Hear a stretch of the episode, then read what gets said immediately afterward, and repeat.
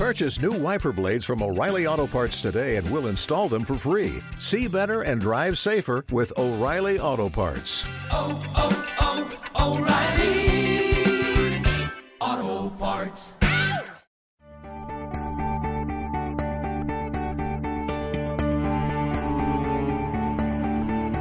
Una voz para el camino.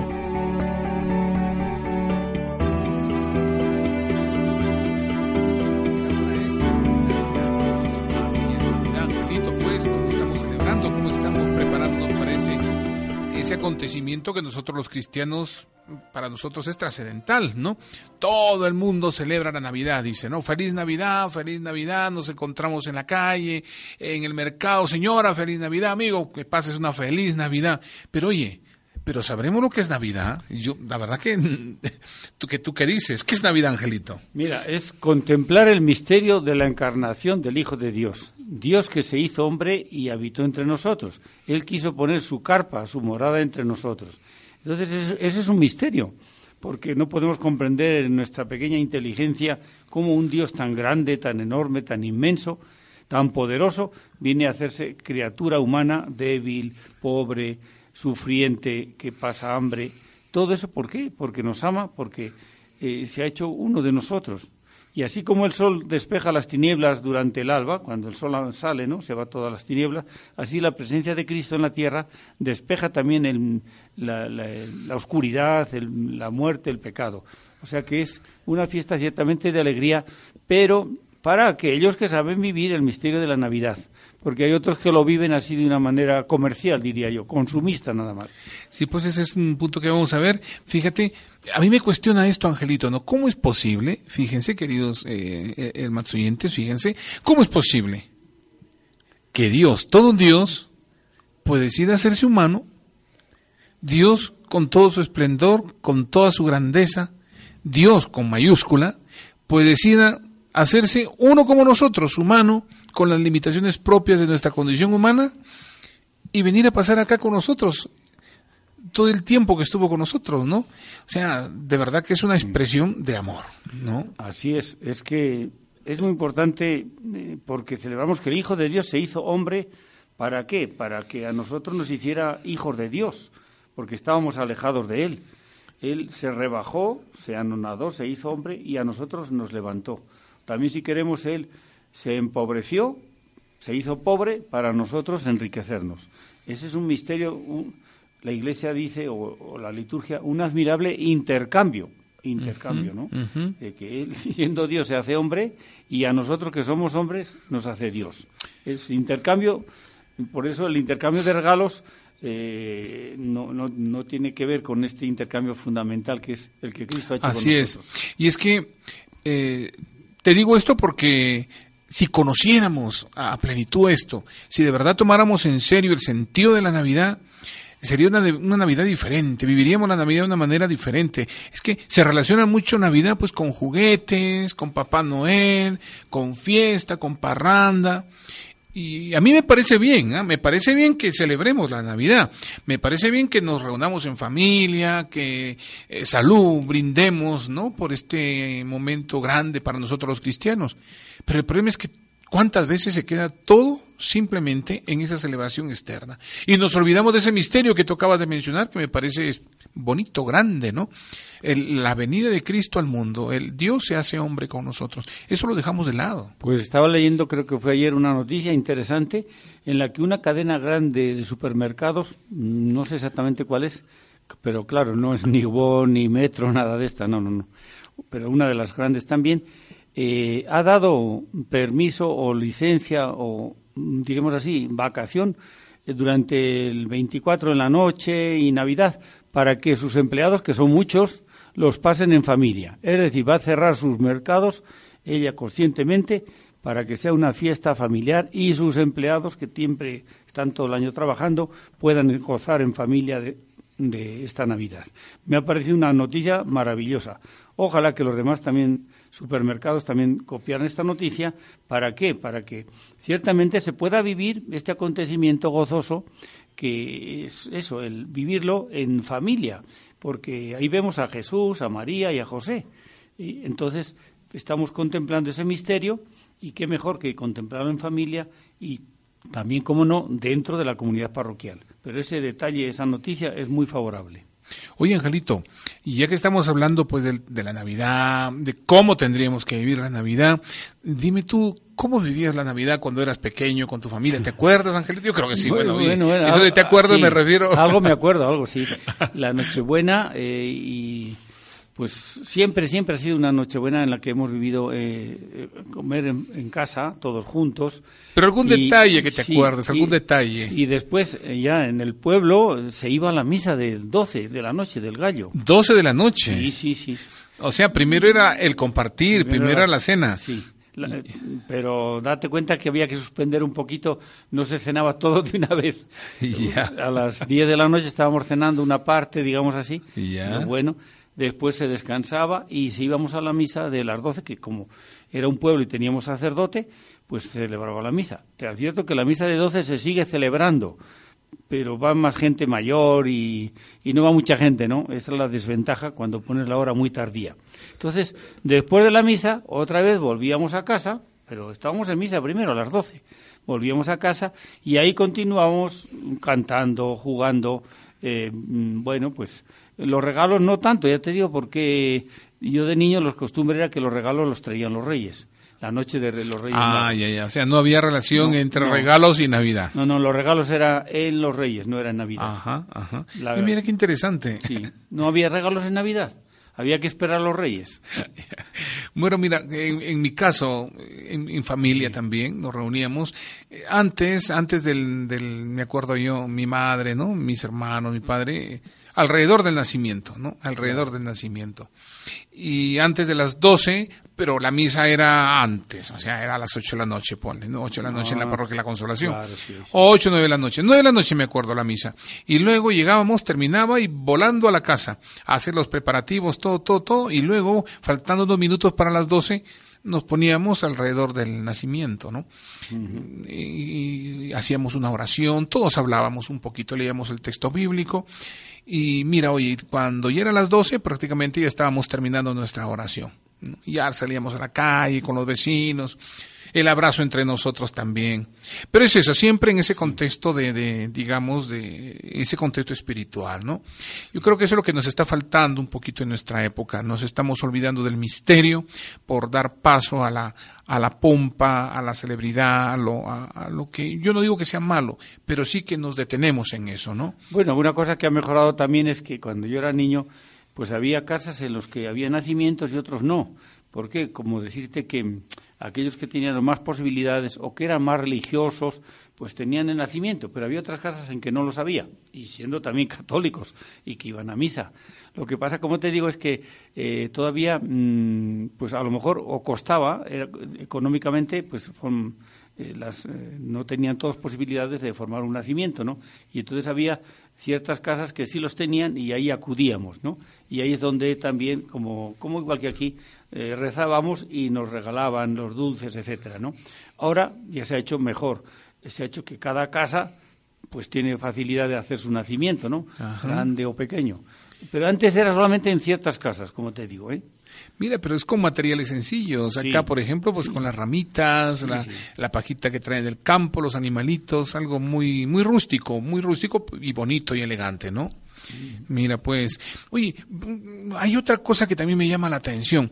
Navidad, ¿a quién celebramos? O sea, ¿de quién es el cumpleaños en Navidad? De Jesucristo. La pregunta está de más. La pregunta, obviamente, que, que todo el mundo sabe de quién es el cumpleaños. Pero ¿por qué lo pregunto? ¿Por qué? Porque eh, Jesús pasa desapercibido, como ya lo estamos repitiendo, ¿no? Pasa desapercibido y, y celebramos, nos damos el abrazo entre nosotros y feliz Navidad, las tarjetas van, tarjetas vienen, las familias comienzan a reunirse. Pero, digamos, el agasajado parece que pasa desapercibido. Sí, hay regalos unos a otros, se regalan muchas cosas y se felicitan y tal, pero ahí está el niñito olvidado, ¿no? Que para él en realidad no tenemos nada, nos olvidamos de él.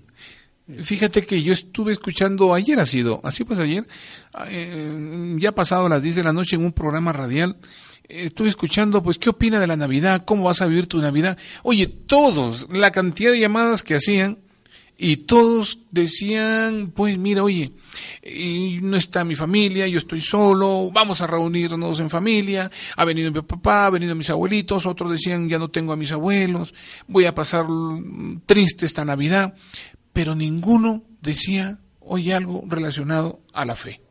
Nadie te hablaba de fe.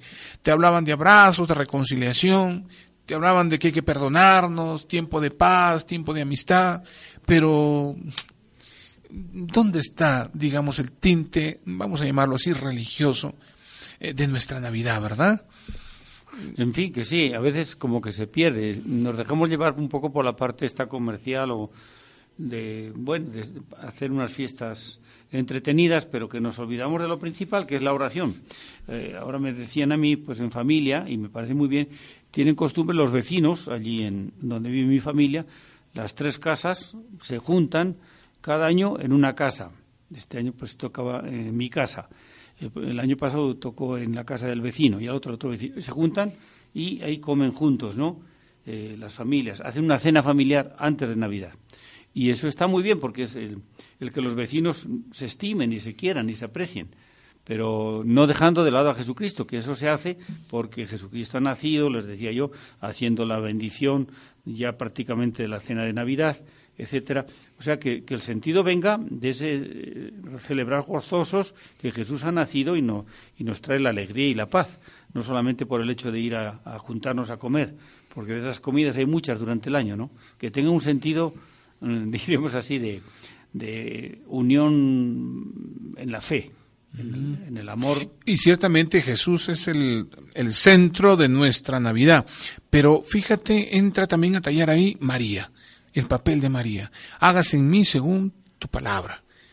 Y la presencia de José, más todavía la presencia de José, fíjate eh, cómo él no habla, él no habla, él simplemente está, él acompaña, él está al lado de María y al lado de, Jesús, pero está como ahí, en una esquinita, y sin embargo juega un papel fundamental en la, en la crianza y, y, para que podamos tener o tener a Jesús grande, ¿verdad? Entre nosotros, adulto.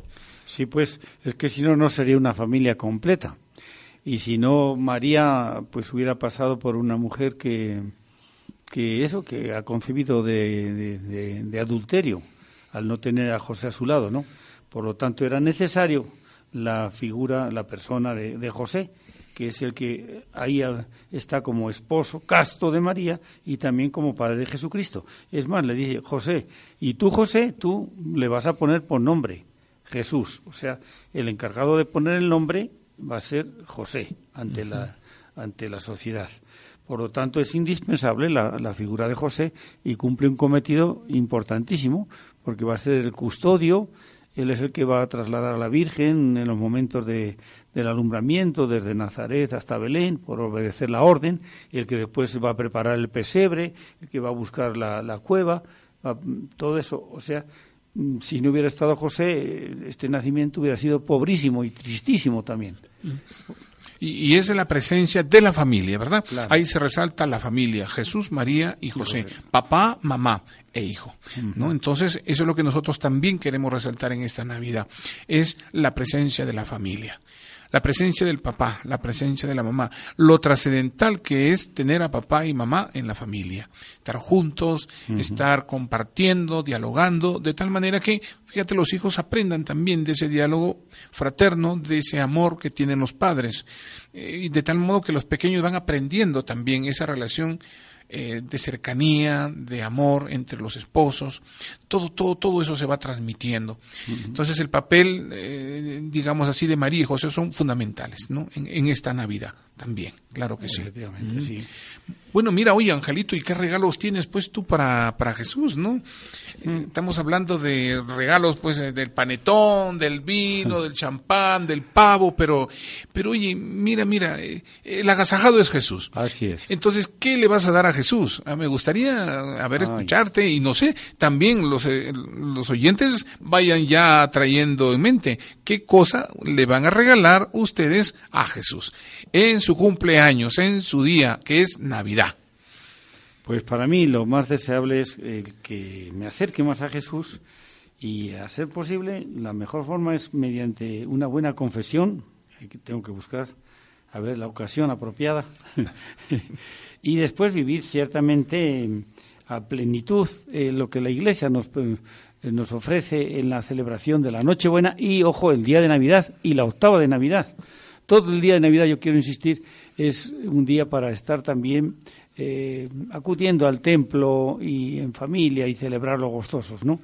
Y entonces ahí lo recibimos al Señor en el corazón, cuando eh, en la meditación, en la liturgia, en el canto, en la comunidad, lo recibimos al Señor. Esa es la mejor forma, ¿no?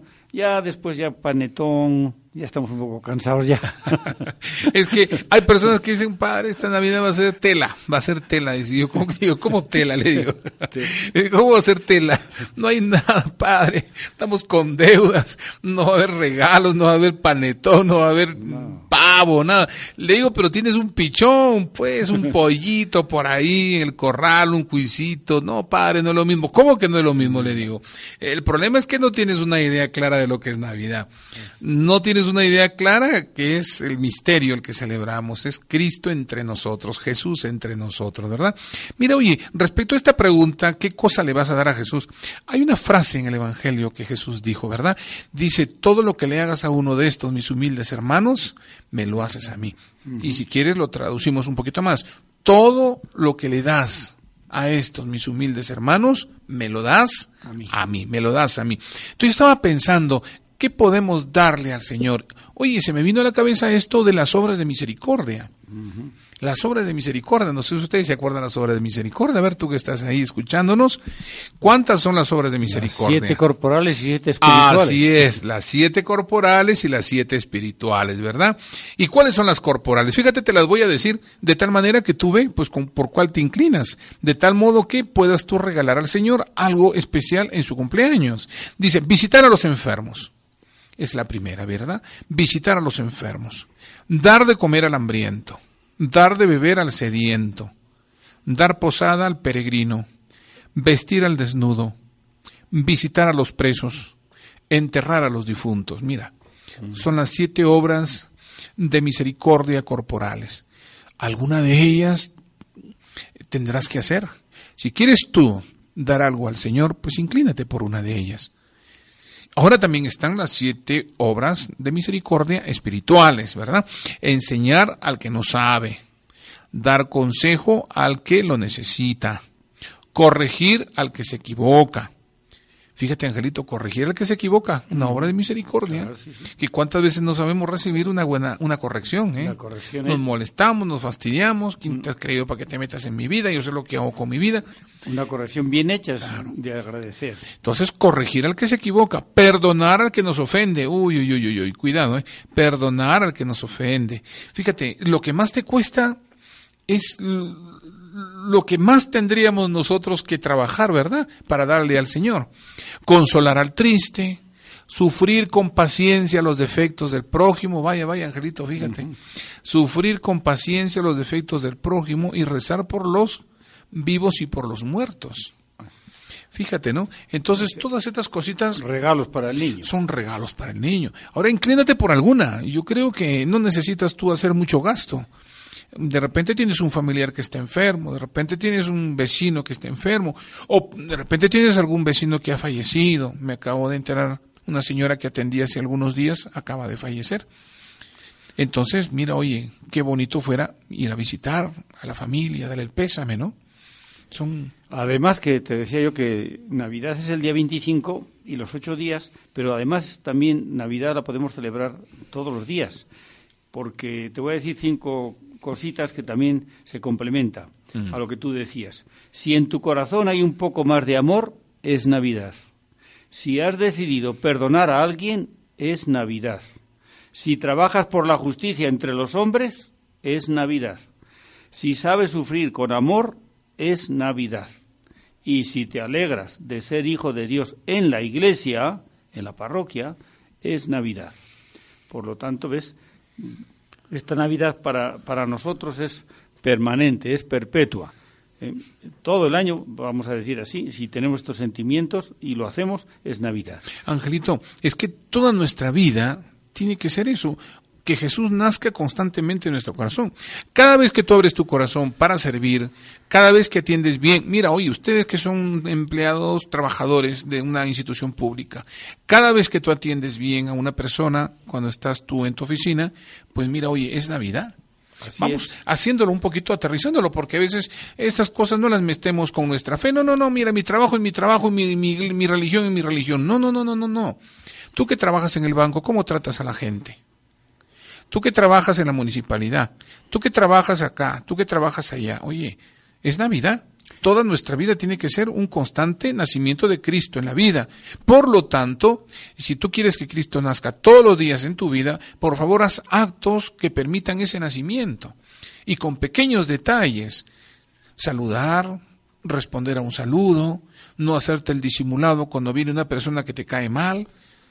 Y yo diría además que en estos días de fiesta, de Navidad y de Año Nuevo, deberíamos pensar también en unas personas que, que para ellos la Navidad supone una recarga más de trabajo.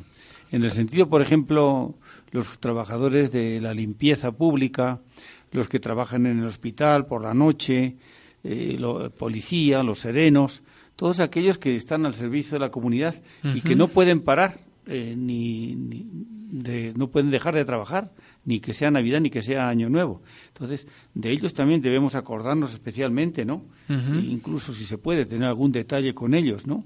O si no, pues un- una acción de gracias, un estar con ellos, sonreír, etcétera, ¿no? Porque para ellos ciertamente esa época de Navidad es de más trabajo y a veces no pensamos en ellos. Nosotros pasarlo bien, pero y los demás. Entonces, acordémonos también de esta gente, repito, que, que pasan la Navidad y el Año Nuevo sirviendo a la comunidad. Con ellos tenemos que tener también un agradecimiento especial. Y una oración también por aquellas familias que están peleadas. Una oración por aquellas familias que están divididas, para que se reconcilien, para que se acerquen, ¿verdad? Entonces, hay hijos que están, que han olvidado a sus padres, papás separados, hermanos peleados, cuñados que no se hablan, familias que por años no se dirigen la palabra. Yo creo que es el momento de abrir el corazón para que Cristo nazca. Y no solamente en estas fechas, diciembre, final de año, no, sino todo el año como ya lo, ya lo venimos diciendo, ¿verdad? Bueno, Padre Víctor, mucho tendríamos que hablar. Y Así es, así y es. Cuando no hay papel ah, sale más largo. Pero qué bonito, pues, esto es interesante, estas cosas son las que tendríamos que